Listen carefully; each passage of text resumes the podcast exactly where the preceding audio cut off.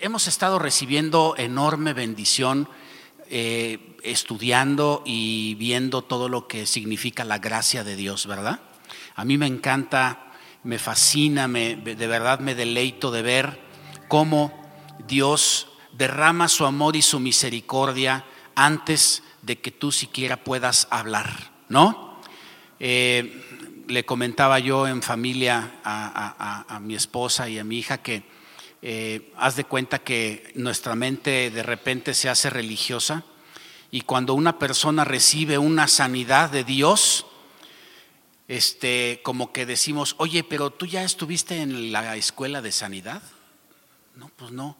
Tú ya habías venido a... No, pues no. Oye, pero tú ya habías sido bautizado. No, pues no. Ah, no, pues entonces casi, casi que regresa tu sanidad hasta que cumplas los requisitos, ¿verdad?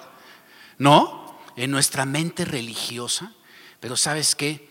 De verdad es hermoso como Dios cuando te toca, te toca. Amén. Y qué bendición que podamos eh, aprender más de su gracia, de lo que significa estar en su presencia, saciar esa sed que no sabíamos que teníamos, ¿no es cierto? Porque a veces no nos damos cuenta de la sed, de la enorme necesidad que teníamos de Dios hasta que nos encontramos con Él y nos da de beber. Y eso está pasando con mucha gente en su gracia, en su misericordia, en su presencia, somos sanados, somos restaurados, somos bendecidos, somos prosperados. Y sabes, todo esto lo hemos estado meditando y estudiando y yo de verdad espero que tú lo hayas estado escuchando y meditando también. Y si no, te recomiendo que no te pierdas las conferencias que están en el canal de YouTube o en Facebook para que las veas, las escuches y las, las recibas, ¿verdad? Pero bueno, eh, en, toda esta meditación y, todo esto que hemos estado aprendiendo de la gracia, eh, vi un video que me tocó, tocó mi corazón y no les voy a pasar el video, pero se los quisiera compartir muy brevemente. Es la historia de un hombre en la India, ¿sí? Es un hombre en la India, es una historia real. Eh, ah, hubo un reportero que hizo un cortometraje y ese cortometraje ha sido muy premiado, ¿verdad? Y por eso lo encontramos en YouTube. Este hombre es un hombre que se llama Yadav Payeng. Vive en la India, en el norte, en el noreste, en una región en la que sus padres le habían enseñado que era un lugar paraíso. ¿verdad? Que era un lugar hermoso, era un lugar lleno de vegetación, lleno de naturaleza, lleno de árboles, eh, habitado y visitado por fieras salvajes de todo tipo, ¿no? Llegaban, pasaban por ahí elefantes y pasaban rinocerontes y pasaban tigres de Bengala y venados y todo tipo de fauna eh, salvaje, ¿no? Exótica para nosotros. Y yo no sé si, ah, bueno, aquí está en pantalla este señor, es un señor pues de extracción campesina, ¿no? No tiene mayores estudios y preparación, pero cuando él creció y se hizo adolescente, pues escuchaba esas historias, pero lo que le veía en su realidad era otra cosa, ¿no? Pásame la siguiente, por favor. Lo que quedaba de su lugar, ¿no? Era esto, ¿no? A lo largo de los años y las décadas, la caza furtiva, la tala de árboles y muchas cosas habían acabado con esa, con esa región paradisiaca y la habían convertido verdaderamente en un área totalmente estéril, totalmente desértica. Y eso tocó su corazón. Y él, sin tener preparación ni recursos, sin tener patrocinio de nadie, se propuso empezar a plantar árboles. Eh, su labor empezó de manera totalmente voluntaria en 1979. Y a lo largo de los años y de las décadas, eh, su obra fue creciendo, ¿verdad? Hasta que logró eh, hacer un área boscosa en medio del desierto, ¿no? Que, bueno, aquí vemos cómo con sus escasos recursos y mano a mano iba sembrando arbolitos, ¿verdad? Hasta que la siguiente, por favor. Hasta que después de varias décadas convirtió ese desierto en un bosque. Un bosque de más de 550 hectáreas, él solo. ¿Sí? Es un área que rebasa el área de Central Park en Manhattan, en Nueva York. Él solito lo hizo. Y dice que ahora es más fácil, porque antes era un círculo vicioso, ¿no? En el que el agua se iba, las semillas este, había que conseguirlas y cargarlas, y, este, y ahora eh, los, los, pastizales han crecido, los árboles que han logrado crecer eh, eh, agarran humedad y traen ciertas lluvias y creen los pastizales y se hacen charcas, ¿no? La siguiente, por favor. Al grado de que a lo largo de los años se han vuelto a poblar de fauna exótica. Han regresado los rinocerontes, han regresado los elefantes. Dice que ahora hay una manada de elefantes que suele pasar por ahí, de más de 115 elefantes que han contado, ¿no? Y bueno, esta historia había permanecido totalmente desconocida hasta que un hombre indio también, eh, que pasaba por ahí en medio del desierto, vio un bosque. Y entonces se acercó y bueno, este señor, el, hombre bosque que le llaman ahora, The Forest Man, eh, se enfrentó con esta persona porque pensó que era un cazador furtivo, ¿no? Era un talamontes o algo así, un enemigo de su bosque. Pero le dijo, no, no, no, tranquilo, no, no vengo a hacer daño, al contrario, eh, quiero dar a conocer esto. Resultó ser un periodista que hizo una filmación y ese cortometraje es el que ahora eh, aparece en, varias páginas y que dio a conocer mundialmente ¿no? esta, esta situación. Y, la siguiente, última, este es, este es un hombre, pues como ven ustedes, es un hombre sencillo. Es un hombre que no tiene mayor preparación, pero es un hombre que tiene un sueño, ¿sabes? Tiene un sueño. Tiene un sueño que es hacer un bosque, convertir la esterilidad y la infertilidad de donde vive en un área de bosque, en un área como él ha sido enseñado que era en la antigüedad. Y sabes, gracias, Vic. Sabes, eso tocó mi corazón porque en medio de todo esto que hemos hablado y recibido de la gracia, yo creo que una de las cosas que quiere hacer el Señor en su gracia. Eh, eh, y, parte de la bendición que tiene para nosotros es desarraigar esas raíces de esterilidad y de infertilidad que hay en nuestra vida, ¿no? Y, y sabes, la esterilidad proviene del corazón, así como la prosperidad proviene del corazón, también la infertilidad y la falta de progreso vienen del corazón del hombre y de la mujer. ¿Y cómo es posible que tengamos esas raíces en nuestro corazón si hemos estado tanto hablando y disfrutando de la gracia? Y sabes, lo que necesitamos en estos días es ensanchar nuestro corazón. Una parte importante, quizás lo más, lo más importante de la gracia proviene de la capacidad que tenemos los hijos de Dios de entrar en la presencia de Dios, ¿no es cierto? En la presencia de Dios somos los pámpanos que nos incrustamos en la vid verdadera y esa savia divina circula por nosotros, enriqueciendo, sanando, restaurando, bendiciendo, ¿no es cierto? Todas esas cosas suceden en la presencia de Dios. Recibimos su aroma, recibimos identidad, recordamos quiénes somos, recordamos nuestra verdadera nacionalidad, ¿no?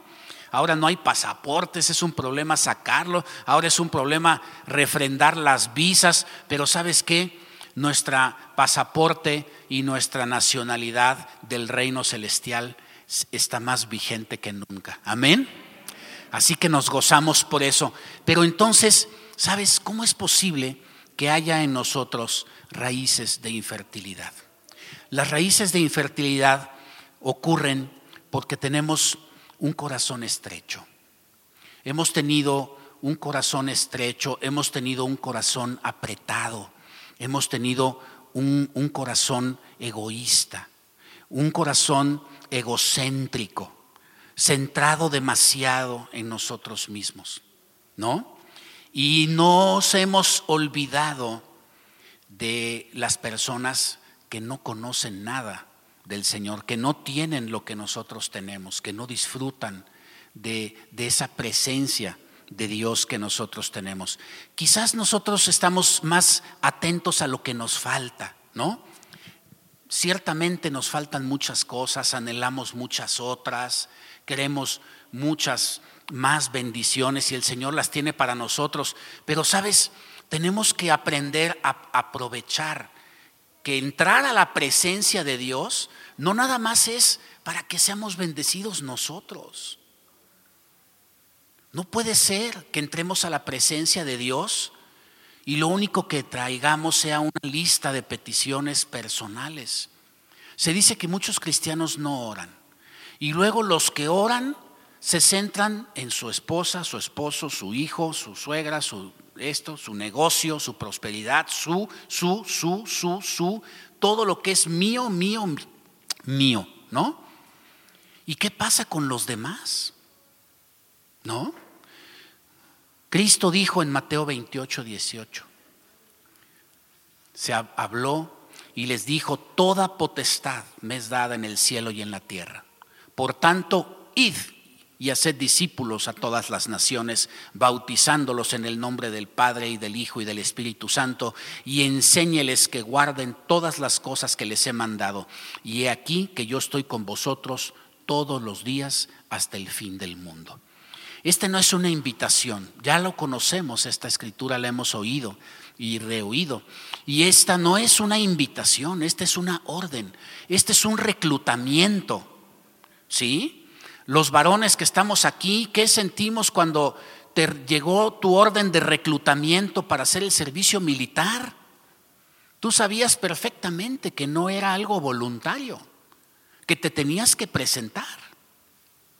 Y hombres y mujeres que estamos aquí, ¿qué sientes cuando recibes un requerimiento de la Secretaría de Hacienda? presentes en tal lugar porque no tenemos su declaración trimestral de no sé qué, que no sé cuánto. ¿Sabes qué? Tú sabes que es algo que tienes que cumplir, ¿no? Y más te vale que lo cumplas. Pero el Señor en su gracia y en su misericordia no es así, ¿no es cierto? Él nos da una orden, pero espera que la cumplamos voluntariamente. Y cuando no lo hacemos, significa que la iglesia no está tomando el lugar que debería tomar. Cuando la iglesia no está tomando el lugar que debería tomar, entonces la sociedad empieza a decaer, sufre una decadencia. ¿No? La palabra de Dios nos ordena también que tenemos que orar por nuestras autoridades. ¿Dónde está? en Primera de Timoteo 2, versículo 1 al 4. Dice, los exhorto ante todo a que se hagan rogativas, oraciones, peticiones y acciones de gracias por todos los hombres, por los reyes y por todos los que están en eminencia. Sabes, cuando leemos esta escritura, yo quiero hacer, hacer eh, poner tu atención en esto que dice ante todo ante todo es antes de todo. Antes de orar por ti, antes de orar por tu familia, tendríamos que estar orando por nuestro México, por nuestro gobierno, por nuestras autoridades, por aquellas personas que no conocen, que no tienen lo que nosotros. Más allá de sentirnos desplazados o sentirnos menos o sentirnos desgraciados por las cosas que no tenemos, tenemos que voltear a los ojos y ver las personas que ya quisieran tener lo que nosotros tenemos. ¿No? Ese es el corazón ancho de Dios. Y cuando nosotros entramos a su presencia, no entramos para traer una lista de peticiones. Cuando estamos en su presencia, nuestro corazón se derrite y se derrama delante de Él, ¿no es cierto? Y el corazón de Él se derrite también y se derrama hacia nosotros. Y hay un intercambio, ¿sí? Y sentimos lo que Él siente, ¿sí? Y amamos lo que Él ama. Y nos interesa lo que a Él le interesa. Y esa parte nos ha estado faltando. Esta es una tarde en la que tenemos que reflexionar en eso.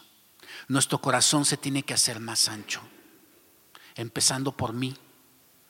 Esto el Señor me lo puso porque quiere quitar la esterilidad de mi vida y de la tuya. Quiere quitar la infertilidad y la aridez y quiere llamarnos a la multiplicación. Pero la multiplicación es espiritual. La multiplicación es algo que está en el corazón del hombre y de la mujer. Y lo mismo la pobreza, la miseria y la escasez. Están en el corazón del hombre. Y no podemos estarle pidiendo al Señor, bendíceme, bendíceme, bendíceme, y ni siquiera mencionar todas aquellas personas que están muriendo, que están sufriendo, porque no conocen, porque no saben, porque no tienen a quién aferrarse y no hacemos nada por ellas. ¿Qué tipo de corazón le estamos presentando al Señor? Cuando le decimos, Señor, bendíceme a mí, bendice mi negocio, bendice a mis hijos, pero no me bendigas a nadie más.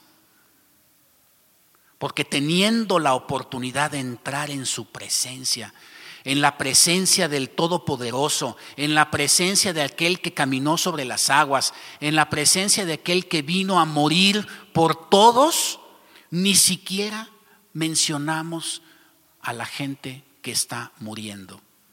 No la mencionamos porque nuestro corazón está ocupado en nuestras propias cosas o en las cosas de diversión, de distracción. No somos capaces de apartarnos un rato de las distracciones, del descanso y del esparcimiento para dedicarle unas oraciones delante de Dios por toda la gente que lo necesita. Fíjate lo que dice Malaquías, Vic, por favor, Malaquías 4. A partir del versículo 4 dice, la lengua del niño de pecho se pegó a su paladar por la sed. Los pequeños pidieron pan y no hubo quien se lo repartiese. Los que comían delicadamente fueron asolados en las calles. Los que se criaron entre púrpura se abrazaron a los estercoleros porque se aumentó la iniquidad de la hija de mi pueblo más que el pecado de Sodoma, que fue destruida en un momento sin que acamparan contra ella compañías. Y luego en el versículo 8 dice, oscuro más que la negrura es su aspecto. No los conocen por las calles. Su piel está pegada a sus huesos, seca como un palo.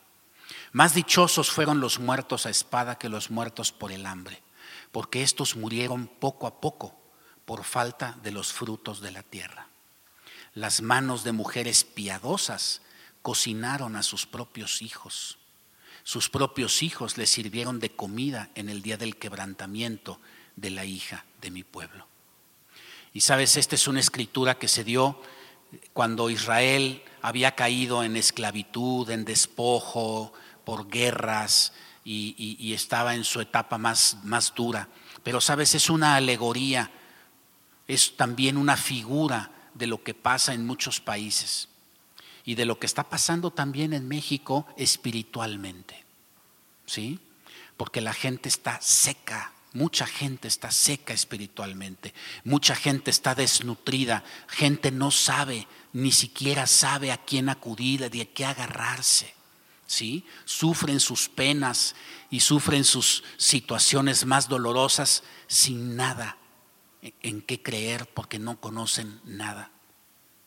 Y nosotros, ¿qué vamos a hacer con tanta gracia? Toda la gracia que hemos aprendido, toda la gracia que recibimos, toda la, la, la bendición en su presencia, ¿qué vamos a hacer con ella? ¿Nos vamos a quedar confortablemente disfrutándola? mientras otros mueren de hambre y de sed? ¿O qué es lo que nos está pasando? ¿No? ¿Qué es lo que nos está pasando que caemos pues en la ignorancia porque a lo mejor no queremos ver esas cosas? ¿O caemos en la indiferencia? ¿O estamos distraídos en nuestras propias cosas? ¿Sabes? Tenemos que ver que el enemigo ha cegado el entendimiento de la gente. Yo no quiero decirte esta tarde que tú no le has compartido a nadie, que tú nunca has orado por nadie, porque sabes, ese no es el motivo de este mensaje. El motivo de este mensaje es un complemento de lo que Luis nos compartió la semana pasada. Es que la gracia de Dios nos catapulte, no nos va a hundir en la culpa, porque hacemos muchas cosas, pero sabes qué, nos tiene que catapultar, nos tiene que llevar a ser más, nos tiene que llevar a orar más. Tenemos que entender que la gente está entenebrecida. Tú le puedes decir, oye, es que yo le he compartido, es que yo le he dicho, es que yo lo he invitado, es que yo le doy de comer, yo lo llevo, yo lo traigo, y no entiende. Y sabes qué, tienes razón, pero lo estás viendo con un punto de vista en lo natural y en lo carnal. Porque de arriba de la gente hay principados y potestades que tienen que ser derrumbadas con la oración de intercesión, con oración constante de una persona genuinamente preocupada por la gente. ¿Sí? Yo creo que todos alguna vez hemos visto, y si no, busca un video de una osa cuando siente que sus osesnos están amenazados para que veas cómo se pone. Y no está muy lejos una mujer cuando tocas a sus hijos. ¿eh? Una mamá, alguien se mete con sus hijos y sabes qué, no le importa. ¿eh? O sea, se pone con quien sea. Y sabes, nos falta recibir eso del Señor, porque así es el Señor. Y no podemos entrar en su gracia y en su presencia sin que nos comparta eso que nosotros estamos necesitando. Si nosotros tuviéramos eso, nuestro México no estaría así, el mundo no estaría así, nuestras casas de vida estarían más llenas, habría más multiplicación, habría más nacimientos y la gente que llegue por primera vez no se iría de aquí porque estarían cubiertos en oración. Porque en oración estaríamos rompiendo fortalezas, rompiendo argumentos que la gente trae, rompiendo religiosidad, rompiendo situaciones que la oración y solo la oración puede hacer. Tenemos reuniones de oración y quisiéramos invitarlos para que todos nos unamos en las reuniones de oración. ¿Sabes? Aquí dice en Primera de Timoteo 2 que es imperativo que oremos por nuestras autoridades. Dice, por los reyes y por todos los que están en eminencia. Cuando un pueblo no ora primeramente por sus autoridades y por su pueblo, es una oración marcada por egoísmo, ¿sí? por un egocentrismo. Y además, muchas veces son oraciones que no son plenamente contestadas, porque no estamos poniendo el orden que el Señor nos está poniendo. El Señor nos está diciendo ante todo, ¿verdad? Y cuando el pueblo, cuando la iglesia de Cristo no ora por las autoridades y por la gente, ¿sabes qué pasa? Te voy a decir qué pasa. Número uno, empiezan a aprobarse leyes que van en contra de la ley de Dios. Número dos, el pecado que permanecía oculto empieza a salir a la luz, empieza a brotar, empiezan ya no tan solo a ser algo vergonzoso, sino que ahora es un ejemplo para nuestra juventud. Número tres, se acaban los valores y los principios. ¿Sí? Se acaba la fidelidad, se acaba la honradez, se acaba la puntualidad, se acaba el compromiso, se acaba hablar con verdad y no con mentira, empieza el cochupo, empieza el engaño, empiezan las infidelidades, empieza la violencia, empieza el crimen. En fin, por último podríamos decir que crece la cultura del anticristo. ¿Te suena algo parecido? ¿Verdad? ¿Sabes? Por eso me gustó el video de El Forest Man, el hombre del bosque. Porque nosotros estamos en una zona árida muchas veces. Y tenemos que tener el sueño de Dios. El sueño de Dios es ir y hacer discípulos. Y sabes, yo yo no quiero que tú pienses que todos tenemos que, ir al zócalo y que todos tenemos que ir a, los pueblos o que todos tenemos que ir a Irak de misioneros. No. Pero todos tenemos algo que dar. O sea, una mamá que ve a su hijo sufriendo por algo, ¿sabes qué? Tiene que hacer algo. No puede estar en paz, ¿no es cierto? O un padre también que, está viendo a sus hijos que están sufriendo, algo tiene que hacer, algo se le tiene que ocurrir. Y Dios ha conformado una iglesia en la que somos parte tú y yo. Y todos aquí somos diferentes, pero todos tenemos talentos, todos tenemos algo que dar. Jesucristo hablaba en una parábola y decía, es que por cuanto me diste, estaba yo sediento y me diste a beber, estaba yo hambriento y me diste de comer, estaba yo forastero y no tenía dónde vivir y me diste alojamiento. ¿Y sabes qué? Eso lo que significa es que hay muchas maneras de dar, hay muchas maneras de bendecir. Si tú no puedes ir al zócalo, está bien. Si tú no tienes eh, la, la, experiencia, la preparación de hacer ciertas cosas, está bien, pero sabes, todos podemos dar algo. Y lo mínimo que podemos dar es un tiempo de oración, un tiempo de intercesión, un tiempo de convivencia en la presencia de nuestro Padre Celestial para decirle, Señor, no nada más vengo yo.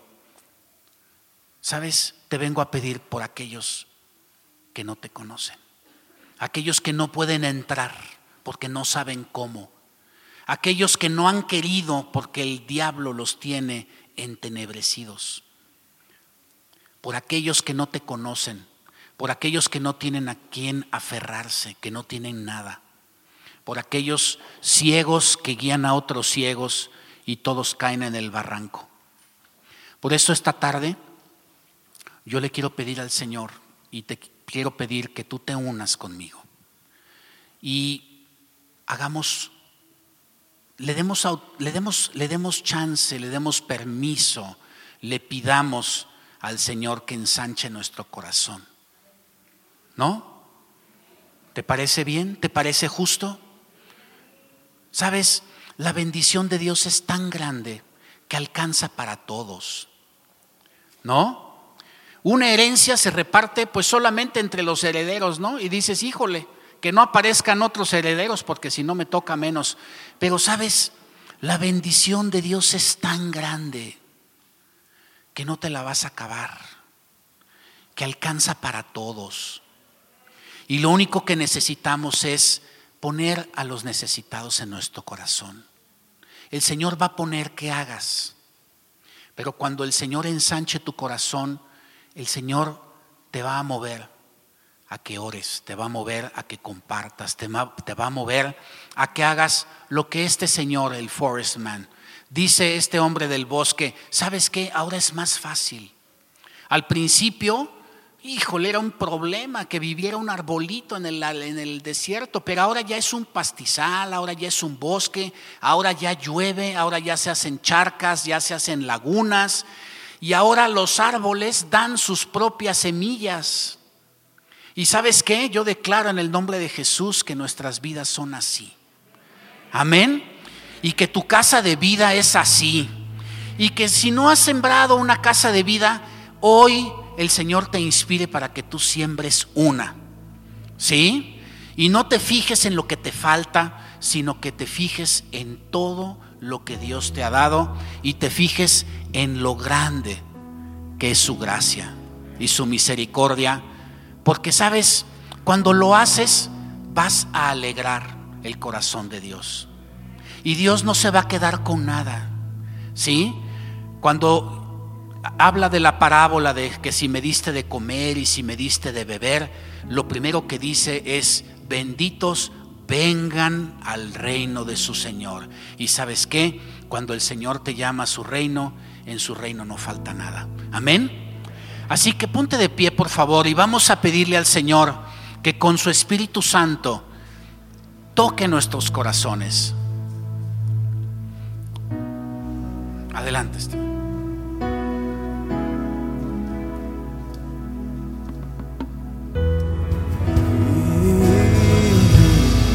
Levanta tus manos, vamos a pedirle al Señor que toque nuestro corazón. Señor, te damos gracias por todo lo que nos das. Por tu gracia, por tu amor, por tu misericordia, por tu bondad, porque me perdonas vez tras vez. Señor, esta tarde, aquí, ponemos nuestro corazón delante de ti para pedirte perdón porque hemos sido egoístas, porque hemos sido indiferentes a la necesidad humana, porque luego nos centramos en nuestros propios problemas y hacemos a un lado la vista de los problemas tan fuertes de otros. Señor, no queremos entrar a tu presencia nunca más sin traer con nosotros también las necesidades de gente que está más necesitada que nosotros mismos. Señor, que no encuentres en nosotros un corazón egoísta que no quiera compartir lo que tú nos has dado, aunque sea con una oración, con una ofrenda, con un juguete, con un sentimiento, con un corazón unido a los misioneros, a los que reparten Biblias, a los que dan su vida por ahí a favor de tu reino, Señor. Nos unimos con ellos y los bendecimos. Nosotros no vamos, pero sí los bendecimos ahora. Declaramos tu bendición y tu prosperidad, tu protección a todos ellos.